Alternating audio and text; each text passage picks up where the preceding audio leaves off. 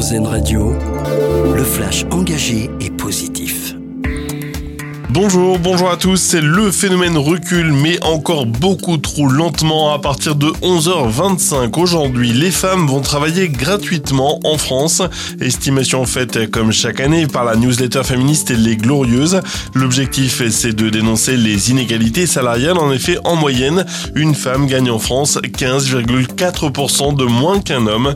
Petite consolation tout de même, la date symbolique recule puisque l'an dernier, Les Glorieuses avaient estimé que les femmes travaillaient gratuitement à partir du 4 novembre.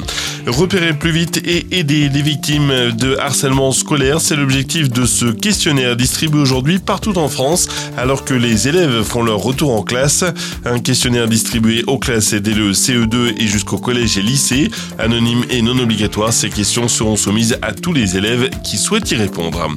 Elle va faire son retour après 27 ans d'absence. La première cérémonie publique de relève de la garde républicaine aura lieu demain à l'Elysée. Jacques Chirac l'avait supprimée en 1996 et Emmanuel Macron a décidé de la relancer. Cette tradition vieille de plus d'un siècle voit deux compagnies de militaires se relayer. Elle se déroulera tous les premiers mardis de chaque mois.